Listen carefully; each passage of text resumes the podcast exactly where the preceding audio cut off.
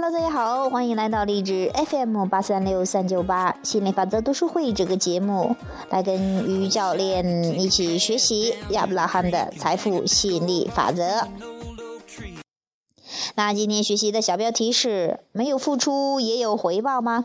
我估计就是有很多朋友去关心的问题哈。那成天也想很多朋友做白日梦，说要不劳而获，但是真的不劳而获的时候，你能接受吗？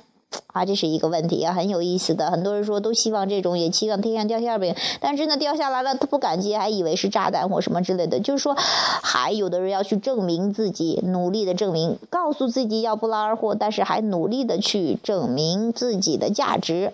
嗯，来看一下亚伯拉罕怎么说的哈。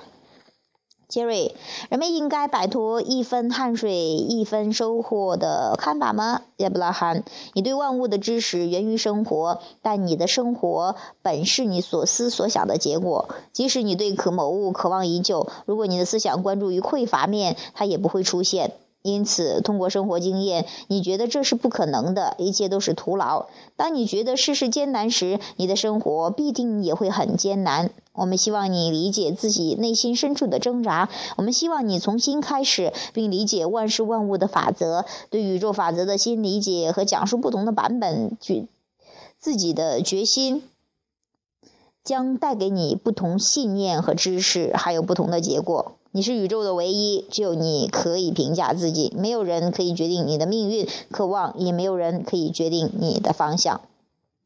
啊，这是特别有意思哈，真的是，嗯，你有人说。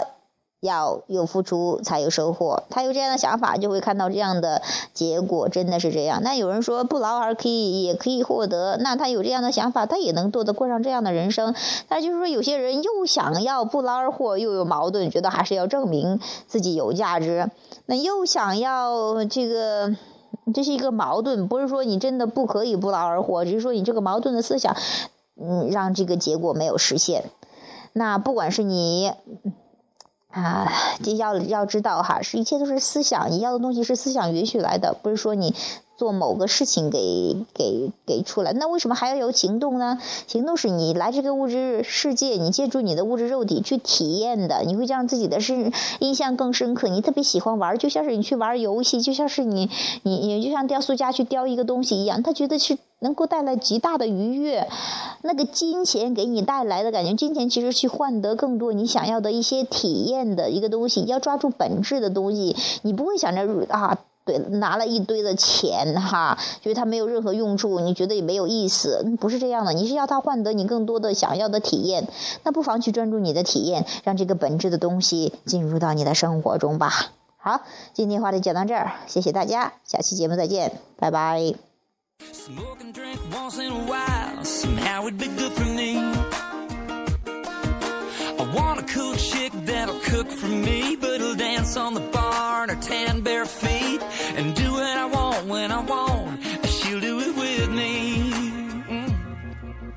I don't need too much of nothing.